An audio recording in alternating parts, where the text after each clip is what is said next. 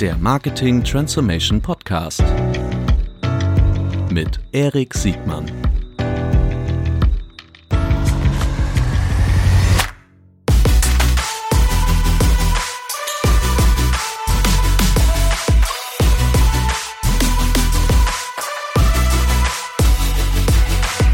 Herzlich willkommen zu einer neuen Folge des Marketing Transformation Podcast. Heute mit dem großartigen Unternehmer und Experten und großartigen Menschen Christoph Bosek. Herzlich willkommen, Christoph. Hallo Erik, vielen Dank, dass ich hier sein darf. So, nach der ähm, ausführlichen Einleitung, äh, finde ich, solltest du mal kurz selbst erzählen, wer du bist, was du gemacht hast und was du heute so treibst. Also ich bin, ähm, im Grunde bin ich Unternehmer, ähm, aber auch ganz großer Liebhaber selber Experte zu sein in den Online-Marketing-Kanälen, in denen ich Unternehmer bin. Mhm. Ähm, ich äh, habe was zum Thema E-Commerce mitgegründet. Das ist ein Regal nach Maß-Laden. Ich habe verschiedene andere Sachen mitgegründet. Ein paar davon gibt's aber nicht mehr. Ähm, ich habe gerade das Thema YouTube sehr gern und ich berate immer noch zum Thema Google organische Strategien für mehr Reichweite. Mhm. Du bist ein auch ein Reichweitenexperte, ne? so könnte man auch sagen. Also zumindest ähm, glauben das die Leute und das finde ich schon ganz gut. Ja, ich, wir können mal rausfinden, ob, ob, ob, die, Leute, ob die Leute das zurecht glauben. Oder ja, machen wir das, Ob da Zweifel gerechtfertigt sind. Großartig. Die, äh, ich habe dich damals als, als, als SEO kennengelernt. Ja, genau. Das im Grunde, im Grunde bin ich SEO. Naja, also, also ja. als SEO hast du angefangen ja. und äh, was dich schon immer aus meiner Sicht besonders äh, gemacht hat, ist äh, nicht nur dein klarer Verstand. Äh, du hast einen sehr ausgeprägten Humor, der mir für diese Podcast-Folge fast Angst macht. In deinem eigenen Podcast, den du jetzt noch gar nicht erwähnt hast, ja. da bist du ja, also zumindest in den Folgen, die ich gehört habe. Nicht lustig. Äh, also sagen wir mal, so wollte ich das nicht gesagt haben, aber ich glaube, jeder, jeder, der dich kennt, weiß, was in dir für ein ähm, äh, sehr scharfes Witzpotenzial äh, schlummert. Ja. Äh, aber das kannst du auch beherrschen. Deshalb, äh das, ja, das, das kann ich beherrschen, das muss ich beherrschen, denn, ja. denn das ist ja, ähm, das ist ja sozusagen ein, ein Podcast, den ich, ähm, den ich für Vodafone mache. Ja. Und ähm, wir versuchen da so ein bisschen das Thema Digitalisierung zu besprechen, was mhm. passiert da. Und was für mich so interessant ist, ich kenne halt Digitalisierung nur aus Digital Marketing, Online-Marketing, digitaler mhm. Online-Transformation, whatever.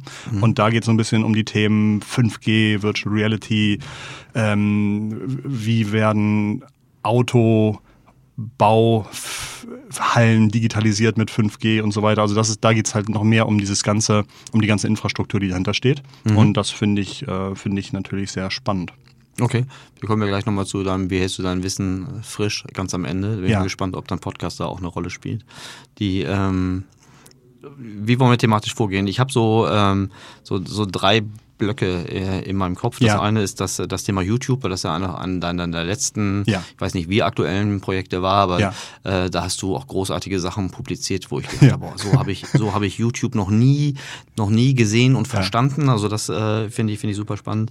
Ähm, du bist auch in der Beratung oder warst und bist in der Beratung unterwegs. Äh, ja, genau. Also wir haben zum, zum Thema YouTube habe ich eigentlich vor, vor sechs Jahren oder sowas. Warte mal ganz kurz, ich versuche noch ganz kurz die drei Blöcke noch richtig rauber zu machen für uns. Ja, das war so langweilig, aber dann ja, mach erst mal, mal wenn du jetzt, du bist jetzt Hörer in der, in der vierten Minute, jetzt will ja. wissen, was mich hier erwartet. Okay, dann. Also, dann die drei Blöcke heißen YouTube, Beratung, was du in der Beratung mitgenommen hast, ähm, und, und Search, Mobile als auch Voice. Also der ganze heiße Scheiß im Search. Deine Meinung, deine ungeschminkte Meinung. Da habe ich auch eine sehr spannende Meinung, aber das ist sozusagen erst am Ende des Podcasts. Das ist der Cliffhanger, genau. Also wenn man das die, anhören möchte. Da muss man schon bis Minute 40 dabei bleiben. 40? Du hattest mir gesagt, eine halbe Stunde. Ja. Oh, ja. Das stimmt ja gar nicht. Ne? Die folgenden Termine verschieben sich. So, die äh, fangen wir mit YouTube an. Ja, genau. Da, genau, da habe ich so vor, vor, vor sechs Jahren oder sowas das Gefühl gehabt, Mensch, das ist ja eine tolle Plattform, unglaublich, was da alles geht und was da möglich ist. Und irgendwie kleine Reichweitenexperimente, die ich ja gemacht habe, waren so erfolgreich.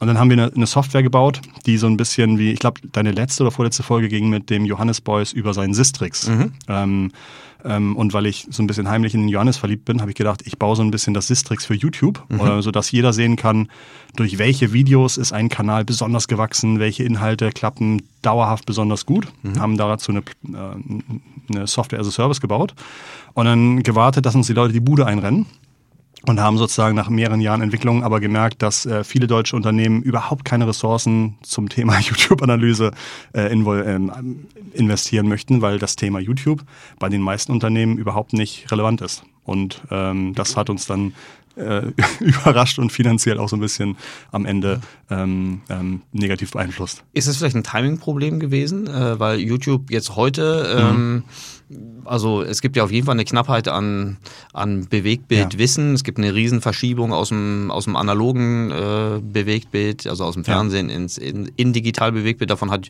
YouTube ja äh, einen relevant großen, wenn nicht sogar den größten Teil des Kuchen, je nachdem, wie man, wie man ja. die, die Social-Welt betrachtet, aber das weißt du alles viel besser. Äh, erzähl mal, wie, wie, wie konnte es dazu kommen, dass YouTube äh, so unterbewertet äh, wurde? Also ich glaube, parallel dazu ist Instagram für die Unternehmen einfach unheimlich relevant geworden. Und Instagram hat es, glaube ich, relativ gut gemacht, ähm, den bessere, die bessere, die bessere Alternative zum TV zu werden, sodass Unternehmen immer mehr Budget vom TV irgendwie nach digitalem Video oder digital verschieben ähm, und das irgendwie bei Instagram machen. Denn Instagram bringt auf Papier halt krasse Reichweiten. Ähm, kann mega gut targeten und genau wie beim Fernsehen muss ich nicht am Ende messen, wie viel ist denn wirklich abverkauft worden danach, mhm. sondern bin reich, tatsächlich mit Reichweitenergebnissen zufrieden. Mhm. Und das ist bei, bei YouTube anders, denn bei Instagram kommen, glaube ich, keine Ahnung, 90 Prozent der Views in den ersten 48 Stunden nach, wenn eine Kampagne launcht. Also, mhm. ne, wenn ich irgendwas live mhm. stelle, geht es erstmal nach oben und dann nach, nach vier Wochen kommt aber kein Abruf mehr auf, auf dein Video zum mhm. Beispiel. Bei YouTube ist genau umgekehrt. Da mhm. schmeißt du ein Video raus, dann gucken vielleicht ein paar Abonnenten dein Video. Aber ähm, wenn du dann irgendwie nach zwölf Monaten reinschaust, kriegst du halt jeden Tag immer noch Abrufe. Mhm. Also die Unternehmen, die auf YouTube erfolgreich sind, sind die Unternehmen, die 60, 65 Prozent ihrer Abrufe jeden Tag auf Videos bekommen, die älter sind als 30 Tage. Und das ist halt für Unternehmen super schwierig und nervig, wenn sie nach 14 Tagen sagen sollen, welche Kampagne hat denn mehr Reichweite gebracht. Okay, das verstehe ich. Weil das, aber das ist doch vermutlich ein Problem der Kampagnensteuerung, ja. der, der ja. Kampagnenplanung und Logik und auch sehr wahrscheinlich äh, ein Problem der internen Incentivierung. Ab wann wird etwas positiv genau. bewertet und genau. Nicht. Und da hatten wir, da hatten, da hatten wir einfach gedacht, dass die Firmen da oder das, das Unternehmen oder wie auch immer Marketingverantwortliche besser verstehen können, was da auf mittlere und lange Sicht passiert, aber mhm. das ist halt einfach nicht der Fall. Also du bist ja auch ein Kind des Performance-Marketing. Genau. Ne? Du hast dich auch den, den, den Funnel von unten nach oben hochge, hochgekämpft. Jeden äh, Tag. So, und das äh, heißt auch, dass du so erzogen wurdest, dass du auch auf Effizienz äh, ja. achtest und nicht auf äh, den schnellen Kick. Ähm, ist das vielleicht auch ein Problem? Also ist ein Problem der, der YouTube-Welt, weil sagen wir, Effizienz scheint ja da, das werden wir gleich nochmal mhm. sprechen, Effizienz scheint ja da nicht das größte, äh, die größte Triebfeder zu sein. Ja, YouTube wird, glaube ich, oft von Budgets und Teams verwaltet, die eher näher dem Branding stehen als dem Performance-Marketing. Mhm. Und damit fällt es denen auch schwer, wenn sie zum Beispiel Autos verkaufen und ich hinlaufe und sage, mach mal eine 45 Minuten Fahrberichterstattung über dein Automodell, wo mhm. alles erklärt wird von der, von jeder Funktion, wie viele Kinderwagen passen da rein, wie stelle ich den Sitz nach hinten, wie große Leute passen da rein, passt da ein Surfboard rein, mhm. wie wechsle ich den Reifen, wie mache ich den, also, sowas wollen die Leute halt sehen. Und das mhm. findet halt jeder Autohersteller erstmal strange und macht das nicht, sondern macht lieber sein Auto wieder in Kalifornien am Highway Number One mit Luftaufnahmen und mhm. äh, das funktioniert halt auf YouTube nicht. Das passt ja auch nicht in die, in die traditionelle genau. Arbeitsteilung der, der Markenlogik. Ne? Genau, genau. So würde jetzt, höre ich schon den Marketingleiter so in meinem Ohr, der sagt, ja, aber für sowas, das sehen wir mehr genau. bei, beim, beim Native, äh, ja. das machen unsere, unsere Influencer, die dann Richtig. Die, die Stunde. Du und machen die auch und dann machen die nämlich genau das, ein 45 Minuten Review vom Auto mhm. ähm, und das wird dann auch gern gesehen. Das Schöne ist ja, du konntest das oder kannst das immer noch aufzeigen, wie viel Reichweiten genau diese, dieser Art von Content, ja. äh, egal ob er gesiedet wurde oder äh, von Anfang an organisch äh, verbre sich verbreitet hat. Aber du kannst diese, diese Verbreitung und diese Nachhaltigkeit dieses, äh, dieses Stückchen Medias kannst du, kannst du ja nachverfolgen ja. Und, und aufzeichnen. Und du sagst aber trotzdem, dass das äh, nicht ausreichend Gehör gefunden hat. Nee, also wir dachten einfach, das ist doch selbsterklärend. Schau doch mal die mhm. Zahlen an. Mhm. Und haben aber diese Stepstones, glaube ich, nicht geleistet, zwischen unseren Zahlen ähm, mhm. genau diese, diese Übersetzung zu leisten und hätten da einfach noch viel, viel weiter unten und einfacher verständlich ansetzen müssen. Und haben so ein bisschen das Gefühl gehabt, ne, genau wie ich aus Sistrix irgendwie umfangreiche Tabellen und so weiter gerne exportieren will, haben wir halt auch so Tabellen und Graphen gebaut, ähm, die aber erstmal die aber erstmal die Unternehmen natürlich mehr Arbeit machen, weil sie ihre ganze gesamte Content-Strategie mhm. überdenken müssen. Mhm. Was aber auch Sinn macht, denn aktuell gehen, funktionieren die meisten Unternehmen auf YouTube nicht. Also da muss halt was geändert werden. Und ich glaube, was, die, was wir rausgefunden haben, nachdem das Geld alle war, ähm, dass die Unternehmen einfach gesagt haben, hey, ich gebe dir gerne viel Geld, wenn ich entweder A, diese Woche vier Stunden weniger Arbeit habe, das habe ich durch dein Tool aber nicht. Ich habe mehr Arbeit. ja, Kunden zahlen nicht für Arbeit. Genau, also. das ist tatsächlich genau ein Learning, das ich gemacht habe. Mhm. Oder wenn ich ähm, auf den Knopf drücken kann und mir das irgendwas ausdruckt, womit ich zu meinem Chef gehen kann, sodass mein Chef sagt, Mensch, das ist aber ein toller Mitarbeiter, ähm, der da gerade was macht, ähm, weiter so. Und sozusagen, ja. das war unser Tool halt auch nicht. Weil beim SEO war das ja genauso, ne? Ja. Beim, beim SEO ist jedes, jedes Tool äh, im, im Grunde, äh, wie das englische Wort schon sagt, ein, ein Werkzeug, mit dem ich arbeiten kann ja. und muss. Äh, ja. Aber es ist kein Automatismus, der, der mir irgendwie was äh, äh, von alleine erledigt. Okay. Ist das dein größtes äh, unternehmerisches Rescore Learning? Oder gab es noch welche darüber hinaus, die du hier teilen möchtest? Also mhm. insbesondere was so ein bisschen die Transformation von, von, von Marketing. Also an wen ja. hast du das Tool, äh, so mal, welche, welche Zielgruppen waren dafür besonders empfänglich und welche Zielgruppen waren vielleicht weniger empfänglich? Also wir haben, wir haben tatsächlich natürlich, wir haben Kunden gehabt. Mhm. Ähm, und das waren dann auch die Kunden, die YouTube verstanden haben. Und da gibt's ja auch, mhm. da gibt's ja auch welche von. Und es gibt halt einfach so krasse, spannende Erfolgsstories auf YouTube, die halt kein Mensch weiß. Erzähl mal ein paar. Ähm, ich glaube, die meisten kennen hoffentlich inzwischen Liebscher und Bracht, den Physiotherapeuten aus Baden-Baden. Kennst du ihn? Ja, ich glaube, du hast ihn mir okay, mal erzählt. Ja, genau. Und das ist einfach, also ja. ich glaube, den ähm, vor, vor ein paar Jahren erzählen die auch selber, ging es bei denen geschäftlich, glaube ich, gar nicht so gut. Mhm. Und dann haben sie einfach angefangen zu sagen, na gut, dann können wir eh unser Wissen auf YouTube verteilen, wenn es hier eh vielleicht irgendwann mal zu Ende ist. Mhm. Ähm, vielleicht kommt dann doch nochmal einer und möchte sich von uns physiotherapeutisch behandelt mhm. wissen. Mhm. Und das haben die gemacht und haben Videos hochgeladen. Das machst du gegen Rückenschmerzen, Beinschmerzen, Knieschmerzen, Schulterschmerzen. Und das ist halt mega abgegangen, mhm. weil das YouTube, ähm, weil YouTube halt eine total informations- und Ratgeber- und problemlösungsgetriebene Maschine ist. Mhm. Ähm, und dadurch haben die super viele direkte Anfragen bekommen von Leuten, die sich von denen behandeln lassen wollten. Mhm. Und haben aber auch viele, Entschuldigung, und haben aber auch viele ähm, Physiotherapeuten bekommen, die hingegangen sind und gesagt haben, Mensch, die Leute kommen zu uns und sagen, mach mir mal die Liebscher- und Pracht-Methode, bring mir die mal bei. Ja. Und haben sozusagen über einen YouTube-Kanal Tausende von B2B-Kunden äh, an Land gezogen, mhm. die sich zertifizieren konnten, äh, konnten und Hunderttausende von B2C-Kunden, die halt A erstmal einschalten, mhm. B natürlich äh, dann immer hinterherlaufen und sagen, Mensch, was habt denn ihr da für eine Faszienrolle eingesetzt, sodass die dann irgendwie angefangen haben, ihr eigenes Zeug herzustellen. Und äh, ich glaube, das sagen sie auch irgendwie öffentlich. Ähm, monatlich fünfstellige Anzahlen von Faszienrollensets verkaufen. Ähm, und dann haben die Bücher geschrieben und die Bücher werden sofort Bestseller, weil natürlich Hunderttausende irgendwie den YouTube-Kanal gucken und davon die meisten das auch kaufen. Mhm. Und das ist einfach so, so, also ich glaube, inzwischen haben die 30 Mitarbeiter, die nur im Online-Marketing arbeiten. Mhm. Und das sind halt, also das Geile ist, dahinter steht bei denen echt die Mission, dass der, mh, mm, dass der äh, Roland, ähm, der da auch die Übung immer macht, wirklich sagt, er möchte Deutschland schmerzfreier bekommen. Mhm. Und das nimmt man ihm auch ab. Also das nehme ich mhm. ihm auch ab. Und dann hat er noch einen sehr schlauen Sohn, der sozusagen sich um das ganze Digitale kümmert. Okay, das heißt, das ist authentisch, äh, das ist nicht ja, äh, genau. nur sehr geringfügig äh, geskriptet. Genau. Die haben das einfach gemacht und ja. haben dadurch eine Verbreitung, eine rein organische Verbreitung. Genau, und, und deren Frage ist eigentlich nicht, Christoph, oder wie auch immer, mhm. wie kriegen wir, wie, wie verdienen wir mehr Geld? Sondern die sagen, 35 Millionen, Millionen Kontakte in den nächsten 14 Tagen. Sondern die sagen, mhm. die sagen, wie lösen wir von noch mehr Leuten die mhm. Schmerzprobleme? Und mhm. das ist halt, dafür ist YouTube halt perfekt. Mhm. Okay. Das ist eins.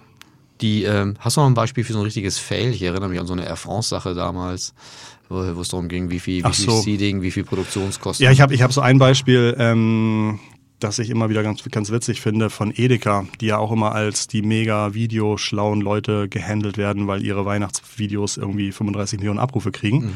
Ähm, aber man von außen natürlich nicht sieht, wie viel Budget da pro, pro Abruf reingepumpt wird. Und es gab irgendwie 2018 zur WM Neurundland war irgendwie so eine Kampagne von denen. Und da haben sie dann irgendwie in einer Woche zweieinhalb Millionen Abrufe auf YouTube eingekauft.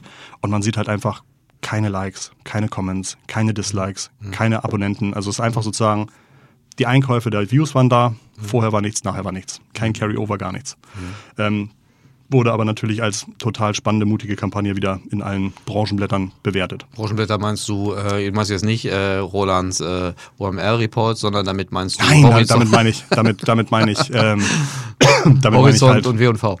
Das, wo wir halt täglich mal reingucken, die ganzen Sachen. Ja. Und dann irgendwie vier Monate später oder drei Monate später habe ich halt bei denen aber gesehen, da war irgendwas in den Views überhaupt nicht groß ausgeschlagen. Aber man sieht, innerhalb einer Woche haben die irgendwie fast 2000 neue Subscriber bekommen. Mhm. Was halt echt gut ist. Da habe ich geguckt, habe ich irgendwie in meinem Tool dann zurecht ge gesucht, was, was war denn das? Und dann sah man, das war sozusagen, und, und das muss also ein Inhalt gewesen sein, der auch bei den Leuten ausgelöst hat, geiler Kanal, da möchte ich abonnieren. Mhm. Ähm, die Firma bleibt mir positiv im Gedächtnis, ähm, mhm. sonst würde ich ja nicht abonnieren wollen. Mhm. Und ich möchte noch viel mehr von genau diesen Inhalten, denn mhm. sonst würde ich nicht abonnieren. Ja. Und das war irgendwie das Video ähm, griechischer Salat, ähm, Salatrezepte, Klassikerrezepte von Edeka. Also auch wieder dieses klassische How-to-Content. genau. Und, und das, das ist halt, that's how fucking YouTube works, wenn du organischen Erfolg haben willst. Okay. Die, ähm, du sagtest vorhin, ich will so auf, die, auf den Punkt der, der Nachweislogiken, äh, der Bewertungslogiken in, in dieser Upper Funnel Bewegtbildwelt mhm. äh, zu sprechen kommen. Du sagtest gerade so ein bisschen auf dem Papier mhm. äh, sieht, sieht Insta dann äh, immer sehr schnell sehr gut aus. Was mhm. meinst du damit? Mm, na, ich hatte ja vorhin schon gesagt, dass die, die Views halt einfach irgendwie schneller reinkommen und mhm. dass einfach, wenn ich zehn Leute frage, ist ein Instagram-View gleich ein YouTube-View, sagen die meisten halt, ja, ist ja, ist ja ein View, heißt ja gleich. Mhm. Und dass aber eine durchschnittliche YouTube-Session irgendwie schon vor zwei Jahren über 42 Minuten lang war und dass irgendwie die ähm, von den 500 meistgegucktesten Videos, die heute laufen werden, die durchschnittliche Länge über neun Minuten ist pro Video. Mhm. Das vergisst man halt. Und das ist halt sozusagen, das eine ist irgendwie der schnelle Kick, der überhaupt nicht hängen bleibt. Ich sehe ja bei mir selber, wenn ich durch Instagram Stories klicke, mhm. ist das halt nicht selten, dass ich irgendwie 40 Abrufe pro Minute mache, weil ich halt dick, dick, dick, dick, dick, dick, dick da ja. durchklicke. Aber mhm. auf Papier ist das ein View. Das ist dann eine, eine, eine Mischung aus einer qualitativen und quantitativen ja. Bewertung, die im Grunde nicht so richtig möglich ist, also zumindest nicht vergleichbar ist. Ne? Genau, die, die, die sich die nicht gemacht wird, weil am Ende der View genommen wird. Genau, mhm. also genau sind wir eigentlich, im, im, Grunde sind wir hier 2020, mhm. da wo wir 2006, 2007 bei der IVW waren, was ist ein Page View? und, dann, und, dann, irgendwie die... Für die Älteren unter uns, die sich noch in die IVW erinnern. die gibt es ja immer noch. Ja. Aber ja, genau. Und, ja, und das schaltet keiner Werbung und, mehr. und auf einmal, auf einmal haben dann irgendwelche äh, Nachrichtenverlage ähm, Sudoku erfunden und dann war ja. sozusagen jeder Sudoku-Klick war ein, war ein Page View ja. Und war genauso viel wert wie eine Seite Nachrichten im Wirtschaftsabteil. Ja. Clickfee nannten die Publisher das. Clickfee mit ja V-I-E-H. Ich weiß ja. noch, die, die, 500, die 500 lustigsten Witze, war so Textraketen haben wir die genannt. Waren ja. so Textmodule, konnte man durchklicken. Ja. 500, die 500 witzigsten, witzigsten Witze und haben halt 500 Page Impressions. Weil jedes Mal der ganze Frame nochmal neu geladen wurde. Immer ein IVW-Pixel mit abgerufen. Ja, macht Sinn. Äh, macht Sinn. Ist ja im Grunde Schuld der Werbungtreibenden. Genau. Äh, das ist ja nicht so schwer herauszufinden, wo, wo wir eingebunden werden und äh, wie plausibel das dann ist, ähm, ob ein View gleich ein View ist. Ähm, und äh, man kann ja auch immer noch die menschliche Interaktion versuchen zu korrelieren. Das hast du ja mit V-Score ja auch gemacht, ne? indem du dann ja. äh, möglichst geguckt hast, ob das echte, echte organische Likes sind. Genau, man Echt. konnte dann ganz, genau, man konnte irgendwie gut sehen, wie die Interaktionsratio ist und äh, ob das irgendwie nach oben, nach unten abweicht von, von erfolgreichen Kanälen. Und da wurde halt auch, also wurde halt auch wieder komplett klar, wie viele, wie viele Unternehmen dann irgendwelche Views einkaufen, die einfach überhaupt nichts machen, mhm. außer den View-Klick mhm. nach oben zu klicken. Ja. ja. Ja, gut. Aber ich, ich, verstehe auch, dass das gerade für, für traditionelle Marketingmaschinenräume auch immer noch eine Herausforderung ist. Ja. Das Fernsehen musstest du früher einfach nur gucken, ist der Spot wirklich an der Stelle gelaufen, der hätte laufen sollen. Und dann hast du noch geguckt, wie viel Reichweite war dann wirklich zu diesem Moment auf dem Äther und dann war es gut oder schlecht. Das ist ja jetzt wirklich auch eine hochkomplexe Welt. Aber hey, wer möchte denn wieder zurück? Gut. oh, bestimmt ganz viele Publisher. oh ja. So, die, ähm, noch was zu YouTube oder wollen wir dann auf deine, auf deine Beratungserfahrung zu sprechen kommen? Ich, ich glaube, ich könnte den ganzen Tag nur über YouTube Ich möchte jetzt gerne sehr umfassend über meine Beratungserfahrung reden. naja, aber du bist ja immer noch. Ich überlege gerade. Du bist ja immer noch dabei, da, ich weiß, in, in, in der ein oder anderen. Ah, ich habe hab noch, ich habe ich hab gerade, ich habe gerade, also sozusagen das, das Toolzeug haben wir halt abgeschlossen mhm. und es war schwierig von den Leuten. Wir haben gesagt, zahl doch für mein Abo 1000 Euro. Ein paar mhm. haben es gemacht, paar haben es nicht gemacht. Mhm. Haben gesagt, zahl doch für mein Abo 100 Euro. Ein paar mhm. haben es gemacht, haben es nicht gemacht. Mhm. Haben Ende, haben sogar auch mal 9,99 ausprobiert. Mhm. Auch, also sozusagen, es war sozusagen auch überhaupt kein Pricing-Thema, ja. sondern es war wirklich ein, ähm, ein Thema, dass die Leute sagten, aber dann muss ich ja was damit machen und ja. das mache ich nicht. Aber jetzt machen wir halt Beratung. Und das klappt viel besser. Also ja. sozusagen da, da. Da machst du ja die Arbeit. Da mache ich die Arbeit, komme dann irgendwie hin. Arbeit, ja tanzt dann einen Nachmittag vor, was ich mir gedacht habe und ähm, das, das Feedback sozusagen ist dann, ist dann viel, viel positiver. Und da hatten wir gerade einen Kunden, den kann ich jetzt äh, sozusagen nicht nennen, aber der hat mich ganz schön beeindruckt, weil der auf seinen Videos immer nur so Abrufe, 20.000 Abrufe hat oder sowas, wo ich dachte so, ah, das ist jetzt, hm, also hm. Aber das Verrückte ist, dass er in einem Feld tätig ist, in dem ähm, er mit seinen Videos hilft, Investmententscheidungen zu fällen. Mhm. Und dann sagt er mir, ach Christoph, mit dem, mit dem, Video haben wir eine halbe Million Euro Umsatz gemacht, mit dem Video haben wir eine Million Euro Umsatz gemacht. Mhm. Und äh, der lädt halt so irgendwie zwei, drei Videos die Woche hoch und macht dann halt mit jedem Video mehrere hunderttausend Euro Umsatz. Und das fand ich äh, relativ beeindruckend. Ja. Du hast ja schon, ist das ein Zufall? Du hast ja schon zum wiederholten Mal so einen Erfolgscase aus dem B2B gebracht, ne? Ja, das also, war B2C. Ah, das war B2C? Ja, das B2C. Also, das ist eine ganze ja. Investmententscheidung ja, ja. in der Größenordnung. Ja. Okay, das, äh, das ist äh, hochinteressant. Aber das ist wieder auch vermutlich ein, ein organischer Content, den er da hochlädt. Das ist kein, das ist kein klassischer Spot in dem Richtig, Sinne. genau. Er setzt sich hin und erzählt zu verschiedenen Themen einfach seine Einschätzung. Mhm. Und die Leute sind so dankbar, dass sie dann irgendwie einen Teil sagt, sehe ich auch so. Mhm. Und dann eine Investmententscheidung fällt. Mhm. Und weil er sozusagen da sitzt, sagen sie, gefällt mir die Investmententscheidung, fälle ich halt bei ihm. Und mhm. dann soll er für mich das ausführen. Und das ist natürlich krass. Ja, die, ähm, für wen würdest du sagen, ist das, ähm, wer sollte die Finger von YouTube grundsätzlich lassen? Also jetzt habe ich ein Gefühl dafür gekriegt, wo es funktionieren kann. Ähm, ja. Für wen müsst ihr denn sagen, für wen ist denn die YouTube-Welt? Äh Ach, im Grunde, im Grunde ist es so, wenn AdWords und YouTube Non-Brand mhm. ein wichtiger Kanal für dich sind, mhm. ist YouTube ein Kanal für dich. So, that's it, Punkt. Also wenn du generisch, wenn du was, wenn du in der generischen Suche irgendwas vom Teller ziehst, richtig, dann bist du bist du strukturell aufgrund deiner Produkte, hast du irgendwie ein ja. Produkt Market Fit, genau. dann bist du auch in der Lage, deine Reichweite über ja. YouTube so zu nutzen, dass du da eine Schnittmenge genau. zu zahlenden Kunden. Und dann ist die einzige Frage nur, wie kriege ich es hin, Videos zu produzieren, die halt nicht pro Video 10.000 Euro kosten, sondern äh, günstiger. Ja. Und dann hast du halt ein ROI. Mhm. Die Targeting-Logik, wir haben jetzt wenig über, über äh, Target, das mhm. klar, das ist jetzt mehr auch mhm. eine Paid-Disziplin, aber ja. wie groß ist der Impact von, von, von Targets deiner Erfahrung nach? Ist komplett untergenutzt und die paar, die es irgendwie schlau machen, sind super erfolgreich, aber du kannst ja auf, ähm, auf Videoebene targeten. Mhm. Kannst sozusagen vor genau diesen drei Videos soll immer mein Spot laufen ja. und kannst das so schalten. Und wenn dein Spot sich anfühlt wie das Video, dann gucken die Leute das. Und du kannst halt irgendwie sogar mehrere Minuten lang deine Werbung ähm, sehen lassen, wenn sie im Grunde das befriedigt, was die Leute gucken wollten, wenn sie den, den, äh, das Video aufgerufen haben. Und das ist halt schon krass und das machen wenige und mhm. können teilweise direkt vor ihrem Wettbewerber. Also wenn jetzt einer Warum sagt. machen das so wenige? Ist das, weil, das, weil der Steuerungsaufwand hier halt viel größer ist, einfach nur den Regler aufzudrehen?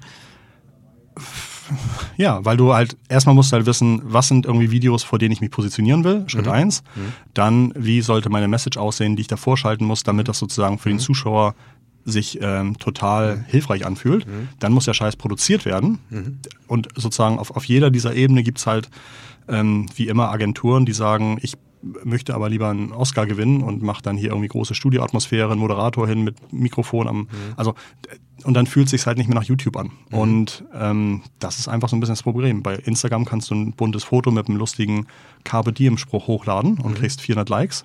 Und bei mhm. YouTube muss das halt Content sein, der nutzwertig ist und sich nach YouTube anfühlt und nicht nach nach Unternehmen. Also muss halt authentisch sein. Mhm, okay. Gut, aber ich muss mal sagen, das ist ja jetzt nochmal in der Lower Funnel Welt jetzt auch, du hast irgendwie eine Positivliste, also du weißt, wo möchtest du erscheinen, ja. du guckst dir die Reichweiten der Videos deiner Wettbewerber oder äh, ja. verwandten Content an, du musst dir irgendwie überlegen, eine, ja. eine Message, eine, eine, Produktion und danach irgendwie eine Iteration haben. Äh, wo du deine Ziele erreichst. Und, äh, ja, und, und da bist du sozusagen, was du jetzt gerade, diesen Satz, den du gerade gesagt hast, bist du schon in den weniger als 10 Prozent der die halt, also die 90 Prozent gehen halt so gar nicht vor. Ja. Gut, dass wir zwei so schlau sind äh, und dieses Wissen jetzt hier verbreiten können. Ja. Großartig. Äh, apropos Wissen verbreiten. Ich ja. nochmal auf die eine Beratungstätigkeit. Sehr gerne. Wir haben also der, der Kontext, äh, äh, bei, bei dem wir zwei uns ja auch äh, nicht nur begegnet sind, sondern wir uns unterhalten haben, das waren so Relaunch-Themen, Relaunch, Erwartungen, Relaunch, ja. Vorgehen und, ähm, äh, und wir beide wissen, dass sehr oft nach, nach Relaunch äh, ja. äh, aufräumen. Ja, aber das richtig losgeht. ja, also man kann das sicherlich reduzieren oder, ja. oder teilweise auch wirklich fast, fast ganz verhindern, aber das, die Realität draußen sieht ja ist unglaublich. Nicht so aus. Komplett unglaublich. Also, vielleicht nochmal um den Kontext. äh, Mit Relaunch meinen wir eine eher traditionelle Neuseitengestaltung. Mhm. Ja? Äh, und jetzt kommt natürlich dein, dein unternehmerisches, aber vor allen Dingen auch dein, Mhm. dein, dein, dein SEO-Wissen zutage. So mal, äh, plauder doch da mal ein bisschen so. Ist das denn besser geworden, Christopher? Das ist ja jetzt schon, das ist ja jetzt auch schon äh, bestimmt schon ein gutes Jahr her. Jetzt haben wir das Jahr Ja. 2020. Da hat ja einiges getan. Ne? Ja, nee, also, also genau, ich, ich, ähm, ich, ich helfe auch beim Aufräumen von Relaunches und das Witzige ist, meistens sind das Relaunches, die extra dann gemacht werden, damit es danach besser im SEO geht. Das hört sich ein bisschen an wie der, der, der Cleaner Dr. Wolf in, in Ja, ja, genau. Ich helfe, ich helfe nach Relaunches äh, aufzuräumen. Das sind äh, tatsächlich, äh, die meisten denken, sie sind die einzigen, die so, ein- so ein blutiges Schlamassel nach einem Relaunch haben, aber so gehen ja tatsächlich verhältnismäßig viele Ich, Unternehmen. genau, vor. absolut. Und, und also ich, ich sehe mich auch so ein bisschen wie der, wie der, wie der Wolf. Ähm, kommt nicht immer gut an, wenn ich davor fahre. Naja, aber ähm, es ist, also auch 2020 finde ich es komplett erschreckend, wie schlecht das SEO-Know-how von umsetzenden Agenturen ist. Wie wenig auch auf die eins, ei, ei, ei, kleinsten Standards geachtet wird. Und das ist das, das Schöne ist so ein bisschen, ähm, wer halt irgendwie schon 10 plus Jahre SEO macht, da sind halt viele Produktmanager nachgewachsen, die sind gar nicht mehr in dieser SEO-Welt groß geworden, sondern in der Social-Welt. Und dann wird halt alles irgendwie JavaScript, die Ich wollte gerade sagen, wie konnte so ein Wissen wieder verloren gehen? Das ist ja eines Ja, der ältesten ja, ja, Wissen, die wir im Online-Marketing Genau. haben. Ist, ist, so? aber, ist, aber, ist aber verloren gegangen. Und ich habe gerade irgendwie auch einen, einen Kunden, der ähm, in seiner Industrie extra einen Relaunch gemacht hat, um im SEO besser, besser dazustehen und tatsächlich halt 50% SEO-Traffic weg nach dem Relaunch. Und äh, jetzt muss man das Stück für Stück erstmal alles wieder herstellen und dann gucken, dass es danach auch wächst. Und die haben eine halbe Mio für einen Relaunch ausgegeben und jetzt müssen sie nochmal Geld ausgeben für Beratung und das heile machen. Und das ist, ähm, das ist wirklich, wirklich erschreckend. Und wenn ich, wenn ich jetzt sozusagen, wenn, wenn ich jetzt, wenn ich jetzt eigentlich ein Unternehmen wäre und einen Relaunch planen würde, Ja. dann würde ich sagen, liebe Agentur, gib mir fünf Beispiele von Relaunches, die du in den letzten Jahren gemacht hast, wo ich im Sistrix-Tool sehen kann, dass danach das Wachstum au- äh, nach oben gegangen ist. Um diese Frage stellen zu können, musst Ja. du ja Vorwissen haben. Deswegen gibt's ja deinen Podcast. Genau. Du hast mir gesagt, Ja. Christoph, mach irgendwelche Takeaways für Marketingleiter. das war ein Takeaway. Genau, das war genau richtig. Das ist ein super, nicht nur für Marketingleiter, weil die meisten Marketingleiter werden beim Relaunch gar nicht so unbedingt, Ja. also hängt, hängt wirklich schwer davon ab. Äh, Da fängt ja ähm, aus meiner Sicht die Fragestellung ja schon an, äh, die Fragestellung nach dem, wie kann man diese Fehler vermeiden. Bei wem ist eigentlich so ein Relaunch organisatorisch äh, verantwortet und was sind eigentlich die Ursprungshypothesen, warum man denn überhaupt einen Relaunch machen sollte? Ist der Relaunch überhaupt noch zeitgemäß? Ne? Ähm, Ach, das ist ja, aber ne, wir kennen auch das inkrementelle Ja, äh, Stückchen ja. bei Stückchen, also Ja. muss man wirklich abreißen, neu bauen. Aber, wie, aber ganz ehrlich, wie realistisch ist dieser inkrementelle Kram bei 75 Prozent der Webseiten und Unternehmen? Das ist halt, also, das ist alles toll und ich, ich sieben Stunden meditieren ist auch toll, aber kriegt auch keiner hin. Und also sozusagen Richtig. theoretisch toll, praktisch schwierig. die, ähm, die, die, äh, die Fehleranalyse, wenn man jetzt die- diesen einen Case. Weinst äh, du? Weinst du, Erik? Ich muss lachen. Okay. Ich sieben Stunden meditiere. Das stelle ich mir schmerzhaft vor. So, die, ähm, die, die, die Fehleranalyse äh, rückwärts betrachtet, also Mhm. erstmal eine halbe Million in eine, in eine Hypothese reinstecken, die danach äh, das Gegenteil auslöst von dem, was sie eigentlich äh, ähm, bringen sollte. Auf der einen Seite also, welche Schritte, wo hat der Fehler eigentlich angefangen und wie hätte man diesen, diesen Pfad äh, äh, verlassen können, beziehungsweise gar nicht mehr einschreiten äh, passieren lassen können. Also ich hätte jetzt gesagt, das erste Mal, die, das, du hast jetzt gleich die Auswahl einer Agentur und die Referenz Ja. nach dem, äh, ne, nach dem, nach dem, nach dem Sichtbarkeitsindex vor und nach einem Relaunch. Das ist jetzt tatsächlich ein ein, ein Klassiker.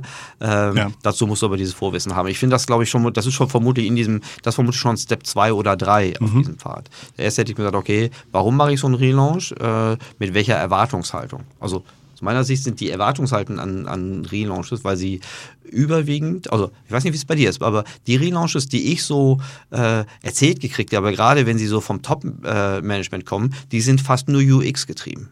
Die, die haben so eine Dimension, Nee, wie, ja, ja, die sind die- UX getrieben, aber still wird immer noch gesagt, und mehr SEO-Traffic. weil sie das dann als Investitionsargument Ja. irgendwann mal gelernt Ja. haben. Aber vom eigenen Erfahrungswissen ist es die, die Nutzerführung, die besser wird, das Produkterlebnis, die Produktpräsentation Ja. etc.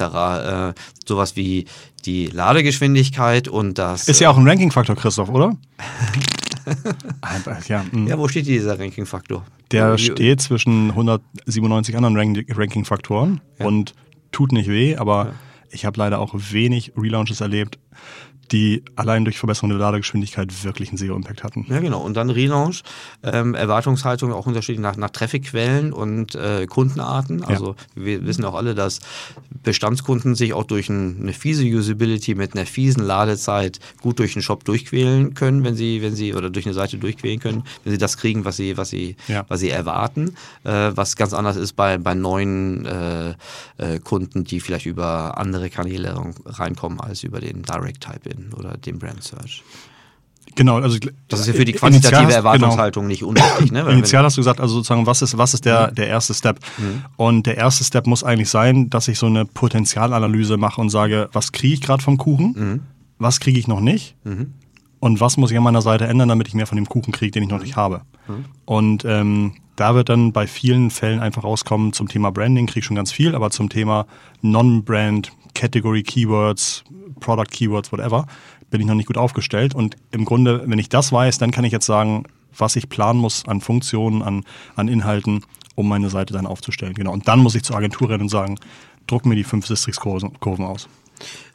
Was ist, wie ist deine Erfahrung mit Agenturen in der letzten Zeit? Du hast jetzt gerade schon gesagt, ja. okay, da gibt es immer mehr Junior-Leute, die kommen eigentlich aus dem Social, die können das, das SEO-Handwerkszeug äh, gar nicht so richtig. Ja, die lesen halt, genau, die lesen halt irgendwelche Blogs und da steht dann drin, ähm, Sidespeed ist ein Ranking-Faktor. Und mhm. dann wird sozusagen alles auf das Thema Sidespeed gemacht, mhm. aber ähm, Sidespeed ist halt noch ein relativ kleiner Ranking-Faktor. Mhm. Und dann habe ich, hab ich halt gerade einen Kunden, der hat keine Seiten für seine Category Keywords. Mhm. Also äh, in den Kategorien, in denen er ähm, ähm, Produkte verkauft, hat er keine Seiten. Und dann muss man halt sagen, du brauchst noch für die 40 Kategorien jetzt eine eigene Seite. Die hast du noch nicht mal. Mhm. Und das ist dann halt der 87 mal größere Hebel, als dass die Seite eine halbe Sekunde schneller lädt. Das mhm. erstmal überhaupt eine Seite zu haben zu einem Thema. Mhm. Und ähm, das sind so die meisten Erlebnisse, wo ich mich wundere, wie eine Agentur sagen kann, unser Ergebnis ist SE optimiert. Mhm. Ähm, ja. Mhm. ja. Sidespeed wird ja auch nicht nur von Agenturen, sondern auch von Google sehr stark äh, promotet, aus unterschiedlichen Gründen. Ähm, ich glaube, es sind zwei Argumente. Die eine sind, sind die, die, die Indexierung, die andere sind die tatsächliche Conversion, also wenn der Nutzer tatsächlich auf ja. der Seite, Seite ist. Du sagst aber trotzdem, das ist ein relativ kleiner Faktor. Ist, ist das richtig? Also gibt es da zwei unterschiedliche Bewertungen? Und wir haben, wir haben, ich habe gerade für einen unheimlich kompetitiven Kunden ähm, im Versicherungsumfeld war halt gerade wieder irgendwie Kfz-Versicherungsmonat. Mhm. Mhm. Und das war einfach super nervig, wie Google da die Ergebnisse sortiert hat. Mhm. ähm, und ich glaube, die, die langsamsten zwei Seiten standen auf Plätze 1 und 2. Mhm. Und das muss einem halt auch klar sein, dass so viel mehr ähm, dahinter hängt als nur Sidespeed. Und leider ist es einfach, weil es so schön messbar ist, wird es halt jetzt gerade so seit anderthalb Jahren durch die, durch die Welt getrieben. Mhm. Aber ich bin da ein bisschen weniger aufgeregt einfach. Okay, das verstehe ich. Aber es ist ja trotzdem also ein Unterschied, ob das wirklich hinreichend ist, einfach nur. Ja, genau. Es ist ein Unterschied zwischen 20 Sekunden und einer Sekunde, aber nicht zwischen drei ja. Sekunden und einer Sekunde, ja, genau. to be honest. Gut, und gerade auch die Autoritäten, wir haben uns diesen Markt auch gerade angeguckt. Äh, da ist jetzt, gibt es gerade einen, einen ganz neuen Player, ähm, die Allianz Direkt. Die fällt dadurch auf, dass sie, dass sie noch wenig Sichtbarkeit hat, äh, aber super schnelle Seiten. Dann fällt es ja nicht auf. Ja, gerade wenn so, ich drauf gucke, wenn ich es durchmesse, okay. dann fällt es ja. mir halt schon auf. Ja. Ähm, wird aber noch andere Gründe haben. Ne? Also die äh, in, in welchem Umfeld? Also sozusagen welche? Auch Haftpflicht. Haftpflicht. Kfz-Haftpflicht. Kfz, Kfz. Ja, ähm, ja, das, also ähm, die Seiten, die da gut ranken, haben halt 4.000, 5.000 unterschiedliche Backlinks, in denen mhm. halt drin steht, da mhm. kannst du Kfz-Versicherung mhm. holen. Und wenn die Allianz das noch nicht hat, dann fällt es erstmal super, super schwer. Ja, die haben auch eine Historie und, und ja. Traffic-Ströme aus Bestandskunden und Neukunden, die die etablierten Player äh, haben, eher haben ja. als, als die anderen nicht. Also und dann hat die Allianz vielleicht auch nicht 800 Ratgeber zum Thema so wechselst du das Nummernschild, ähm, ähm, das, das, ist ein, so machst du das mit einem historischen Auto und das sind halt Sachen, die vielleicht dann so die Marktführer haben mhm. und die natürlich für Google auch nochmal wichtig sind, weil sie sagen, wenn ich mhm. jemanden dahin schicke, mhm. dann kriegt er zur Not auch seine fünf anderen Fragen gut mhm. beantwortet. Ja gut, aber ich hätte jetzt gesagt, irgendwie ähm, ist auf, auf, dieser Zeit, auf diesem Punkt der Zeitachse auf jeden Fall, aber jetzt perspektivisch gedacht, äh, äh, ist Allianz direkt irgendwie New Kids on the Block. Ich kenne ja. ich jetzt gar nicht so gut. Ich habe das nur von außen gesehen. Ich kenne kenn einen ein bisschen besser. Ja. Ähm, da gibt es nochmal die zwei super etablierten, die Hook und die Cosmos Direct Ja. äh, und die New Kids on the Block. Und ich hätte nur gesagt, okay, du kannst dich auf deinem, auf deinem etablierten Status natürlich auch nicht so lange ausruhen, bis, bis dann wirklich mal wehtut.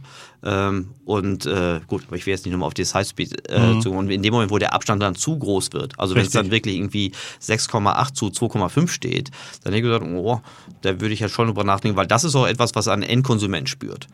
Ne? Also eine halbe Ja. Sekunde Ladezeit würde ich sagen, okay, geschenkt, aber irgendwie, wenn es wirklich zwei, drei, vier Sekunden Un- Unterschied für zentrale Seiten sind. Gebe ich dir recht, aber auch da gibt es noch größere Faktoren als den Sidespeed. Und das ist halt das Nervige. Größere Faktoren aus Ja. deiner SEO-Sicht. Ja, aus meiner SEO. Ah, okay, gut. Genau. Und dann sozusagen, vielleicht konvertieren die auf der Langersom-Seite dann irgendwie nur halb so gut, aber wenn ich halt viermal so viel Traffic habe, ist trotzdem am Ende doppelt so viel Umsatz da. Nee, das verstehe ich. Und ähm, Die Welt besteht ja nicht nur aus SEO.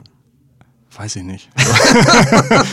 Dafür werde ich nicht bezahlt, Erik. Aber du hast, ja, du hast recht, genau, klar. Ja, okay. Ähm, lass uns, lass uns in die, in die Suche nochmal noch mal tiefer absteigen. Die, äh, so mal der, so richtig viel heißen Scheiß in der Suche gibt es ja nicht mehr. Ne? Ich erzähle immer wieder Suche, boah, das ist eigentlich der etablierteste, das ist der gelernteste. Ja, ja. Äh, Aber das habe ich schon 2005 gedacht. Ich habe ja 2005, als ich sozusagen mein erstes Geld mit SEO verdient habe, Allein, da dass dachte man ich, Geld mit SEO verdienen konnte. eben, eben, hätte ich das vorher gewusst. Also, da muss Ähm, man, das muss man ja nochmal erklären. Für alle, die jetzt irgendwie jünger sind, äh, Geld mit SEO verdienen heißt ja, dass man im Grunde reine Projekte hatte. Also Ja. man hatte irgendwie eine Seite, eine, Ja. eine, irgendeine Entität äh, oder war vielleicht gut, rankte auf ein paar Keyword gut und hat dann eine Arbitragierung gemacht, richtig? Genau, hat äh, Traffic bekommen und konnte den Traffic irgendwie relativ gut weiterverkaufen Mhm. und sich wundern, dass die Unternehmen das nicht selber gemacht haben. Ja. Und, und, und 2005 dachte ich, oh, das ist, das ist, also da kann man keine Zukunft drauf bauen. Das Mhm. ist ja in zwei, drei Jahren weiß das ja jeder, wie das geht. Und das ist halt 15 Jahre her und das ist, das ist immer wieder erschreckend. Mhm. Ähm, ja, äh, heißer Scheiß in der Suche. Ich glaube, mobile Suche ist natürlich ein großer heißer Scheiß, der Mhm. auch irgendwie die letzten zehn Jahre immer, immer angesprochen wurde und so die letzten drei Jahre wahrscheinlich nochmal wieder wichtiger wurde. 2018 hat Google dann gesagt, sie bewerten immer nur die mobile Version einer Seite oder gucken sich die Seiten mit mobilen Browser an, mit mobilen Googlebot an und das hat erstmal viel Unsich für, für Unsicherheit gesorgt, aber es hat das SEO nicht komplett verändert. Es hat dann für Firmen vielleicht wehgetan, die eine schlechte mobile Version hatten, aber sobald sie im Grunde ihren Content mobil lesbar in die mobile Version geführt haben, ging eigentlich alles weiter wie bisher. Das Einzige, was sich durch die mobile, ähm, mobile Suche ändert und wo wirklich noch Unternehmen nicht gut sind, ist, dass Google sagt, der erste und der zweite Viewport sind halt echt wichtig. Und wenn du da nur große Moodbilder und dein Conversion-Formular unterbringst, dann hast du vielleicht ein paar weniger Relevanzpunkte als jemand, der schon im ersten Viewport anfängt zu sagen, das könnten deine Top drei Fragen sein, die du hast. Klick hier rauf, dann scrollst du runter und siehst irgendwie die Antwort dazu. Und das ist auch ein großer Teil der Beratungen, die ich mache, zu gucken, wie können wir die ersten ein, zwei Viewports von mobilen Versionen viel, viel nutzwertiger gestalten und mehr Informationen auch für Google unterbringen, damit der Google weiß, was, was für tolle Inhalte auf der Seite warten. Cool. Das, äh, das andere Thema, was überall rumgeistert, ist die neue Mensch-Maschine-Schnittstelle, wie, wie André Alper, unser gemeinsam geschätzter Freund. Der hat äh, heute Geburtstag. Also jedenfalls, Stimmt, die hat heute Geburtstag. Also, ja, wenn diese Folge ausschaut, die Folge kommt Happy raus. Birthday, Alpa. genau, nachträglich. Nachträglich. Äh, wir haben diese Folge am 30., 31., was haben wir heute? Am 30. Januar aufgenommen, am Donnerstag. Ähm, ja, äh, also André sagt immer neue Mensch-Maschine-Schnittstelle Voice. Ja. Äh, wie, wie denkst du über Voice nach?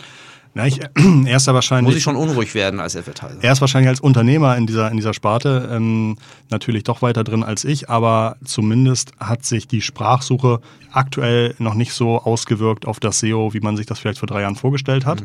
Ähm, aber es gibt natürlich, also es, es gibt halt so ganz krasse, also es gibt Use Cases, wo es einen größeren Impact hat. Aber dass man irgendwie, dass 90 Prozent der Unternehmen stark ihre SEO-Strategie ändern müssen, ist halt noch nicht so der Fall. Und es gab auch so die letzten zwei, drei größeren Abhandlungen, Blogartikel, Daten, die ich dazu gelesen habe, zeigen auch eher, dass man sagt, hey, ähm, SEO bleibt SEO.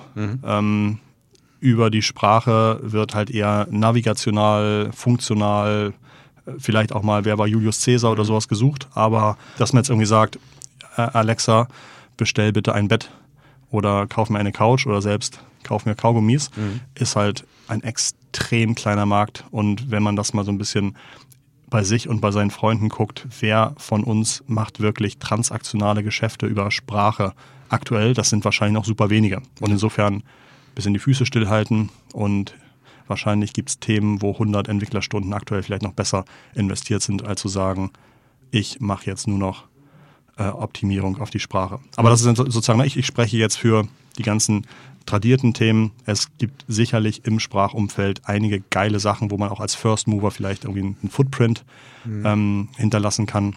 Das sind ja ganz neue Anwendungen, ganz andere Use Cases. Du hast ja zuerst ja. gesagt, SEO bleibt SEO. Das heißt, da kommt eher etwas ja. additiv dazu, als dass es so wie beim Mobile irgendwie die gesamte SEO-Welt ja. in eine Richtung zieht. Ja. Wenn wir da einfach noch, noch eine. Und es wird auch, genau, und es wird auch in zwei Jahren nochmal wieder anders bewertet werden, mhm. Äh, bewertet zu sein müssen als heute. Aber heute äh, habe ich wenig wenig Tipps für jemand, der sagt, muss ja. ich meine Suche auf Sprache umstellen. Das ist doch gut, es gibt ja noch genug zu tun, äh, gerade in der, in der Advertising-Welt. Äh, und wenn das eher navigational ist äh, und noch nicht transaktional, dann ist ja gut, dann können wir äh, uns weiterhin darauf konzentrieren, dass die, dass die Advertising-Dollars effizienter und zielführender ausgerichtet werden. Zum Beispiel äh, bei YouTube. Ähm, ja. Und äh, im SEO gibt es ja nicht nur beim, nach einem Relaunch auch immer noch genug zu tun. Und nach einem Relaunch ist ja auch wieder vor einem Relaunch. Hoffentlich nicht. ja, die, ähm, meine Abschlussfrage, wie du dein Wissen frisch hältst und was nicht erlaubt ist, zu sagen, ja, ich höre wahnsinnig viel Podcast. Ich meditiere viel, also sieben Stunden. Nein, ähm, ähm, das Schöne ist halt tatsächlich, ich habe jetzt die Kunden, die ich habe, die begleite ich jetzt nicht drei Jahre, fünf Tage die Woche, mhm. sondern meistens sind das so Audits, dann so ein mhm. bisschen helfen beim Einsortieren, wie setze ich das um. Das sind SEO-Audits, richtig? Ist, ja, aber, aber halt nicht nur SEO, sondern mhm. ich achte dann auf UX, ich achte auf Conversion, mhm. ich achte okay. so. Also ich versuche schon, ähm, das so ein bisschen horizontaler auch mhm. einzugliedern. Gut. Ähm, aber dadurch ist es halt schon cool. Ich glaube, im letzten Jahr habe ich dann von 10, 12 Unternehmen super spannende Kennzahlen auch einfach durch die Arbeit gesehen, mhm. die natürlich mir auch total gut helfen, Dinge einzusortieren und mhm. zu sortieren, wie funktioniert das bei anderen, wie funktioniert das in der Industrie, wie ist das so, ach, das ist ja spannend, hier ist es ja fast nur Branding, da ist es ja mhm. fast nur transaktional. Mhm.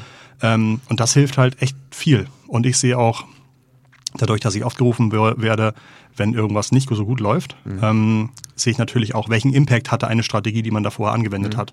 Und das hilft mir viel. Ähm, eine Meinung zu haben und einen Vergleich zu haben, wie ist das woanders gelaufen. Und ich versuche mhm. natürlich dann die erfolgreichen Sachen zu replizieren und die Sachen, die nicht funktioniert haben, äh, aus, auszusortieren.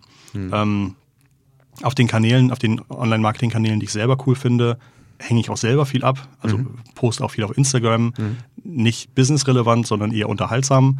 Aber dadurch oh, lerne ich. Sehr unterhaltsam. Ist selten selten ist mir das passiert, dass ich wirklich Tränen lachen muss, weil ich mich. in einen Feed reingeguckt habe. Das freut mich. Ja. Ähm, und und das, das macht mir auch Spaß. Auf YouTube habe ich selber Zeug ausprobiert, habe Videos gemacht, die halt Millionen Abrufe bekommen haben mit mhm. einem Arbeitsaufwand von einer halben Stunde pro Video. Mhm. Und also sowas mache ich halt total gerne und das hält mich auch fit. Ähm, ich folge den richtigen Leuten auf Facebook ähm, ähm und so weiter. Also mhm. auch gerade jetzt so in, in der Runde der ganzen ähm, ja, einfach der, viele Experten sind ja schon ein paar Jahre auf dem Markt, die kennt man persönlich, mhm. kann sich mit denen austauschen, kann denen auch mal eine Frage stellen, ähm, unkompliziert per WhatsApp. Ähm, das hilft halt auch viel. Und ich bin so ein bisschen Script-Kiddie, bin halt kein Entwickler, aber kann Tools so bedienen und auch anpassen und automatisieren, dass ich mir auch irgendwie Daten selber erheben kann, dass ich mir Abläufe machen kann, dass ich mir ähm, die Daten von einem Wettbewerber einmal komplett runterlade, sortieren kann. Also sowas mache ich auch mal gerne selber. Ich gehe nicht gerne auf Konferenzen, sitze da nicht in der ersten Reihe und höre irgendwie zu, mhm. ähm, sondern habe für mich einfach gemerkt, je kleiner die Situation, je vertraulicher die Situation, umso besser das Learning. Mhm. Und so versuche ich mich fit zu halten und gebe auch gerne kostenlose Tipps. Mhm. Also Sachen, die mich begeistern, poste ich auf Facebook. Mhm. Wenn mich einer fragt, Christoph, würdest du A oder B machen, sage ich, ich mhm. würde B machen aus den und den Gründen. Mhm. Und auch da bekomme ich dann im Gegenzug immer viele Insights. Mhm. Ähm, und das, glaube ich, in Summe ist befeuert dann irgendwie das ständige Lernen. Großartig. Ich, ich, glaube, diese 45 Minuten, die haben einen sehr, sehr guten Eindruck äh, gegeben, was für, ein, was für ein wahnsinniges Kapital an, an Wissen, aber auch an Rechnerleistung du zur Verfügung hast. Und auch Unterhaltung. Also man ja, Unterhaltung. Die Unterhaltung kommt ja oft zu kurz. Ja. ja. Ähm, äh, deshalb äh, großartig. Dich, dich als, als Freund und Experten zu haben. Danke und für vielen beides. Dank, dass du auch äh, hier die, die Zeit investiert hast. Äh, dein Podcast erscheint irgendwie. Mein, genau, mein Podcast heißt Digitale Vorreiter. Er Ja. erscheint wöchentlich und, ähm, als Und geht nur über dich. geht le- leider nicht nur über mich, das Konzept konnten wir nicht, konnten wir nicht verkaufen. Ähm, aber so zum Beispiel im, Februar geht es um, um Retail Analytics. Also das heißt, ähm, ähm, da gibt es halt tatsächlich so Geräte, die kann man sich in den Laden stellen und die können dann erkennen, wie viele Leute am Schaufenster vorbeigehen. Dann Cool. kannst du dein Schaufenster umsortieren und dann können sie sehen, ob mehr oder weniger stehen geblieben sind.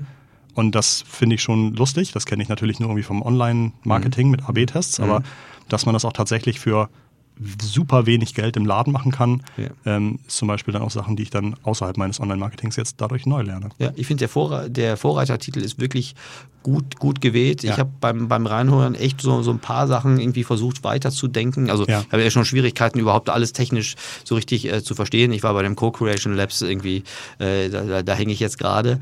Ähm, Erik Siegmann, der bei, Personal Underseller of the Year. Ja, danke Als ob es etwas gäbe, was du nicht verstehst. doch, jede Menge. Ich, ich gebe dir gleich die Liste rüber. Den, äh, den USB. Le- Leerer Zettel wird gerade drüber den Tisch gezogen, geschoben, ne? Angeber. Die, äh, aber ich gesagt habe, okay, da steht, also gerade durch diese 5G-Welt steht uns ja noch ein, ein Paradigmenwechsel Ja. voraus, den wir noch gar nicht so richtig greifen können. Ne? Genau, und das- vermutlich genau. ist, ist Advertising nochmal das, das kleinste.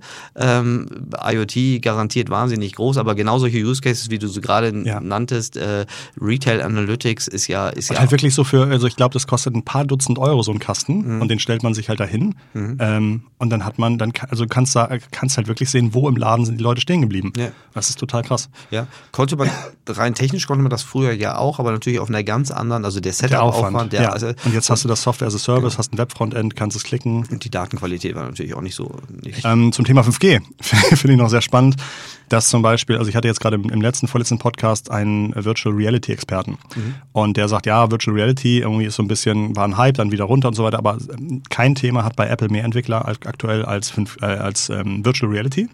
Ähm, da kommt halt bald Hardware raus, die ist so klein, dass sie wie eine normale Brille ist und so gut, dass sie halt wie echte Optik ist. Ähm, ist noch so zwei, drei Jahre, bevor sozusagen dieser krasse Sprung kommt. Und durch 5G ist es halt möglich, dass die ganze Rechenleistung, die bisher in diesen Geräten stattfindet, deswegen sind die so klobig, können halt in der Cloud passieren.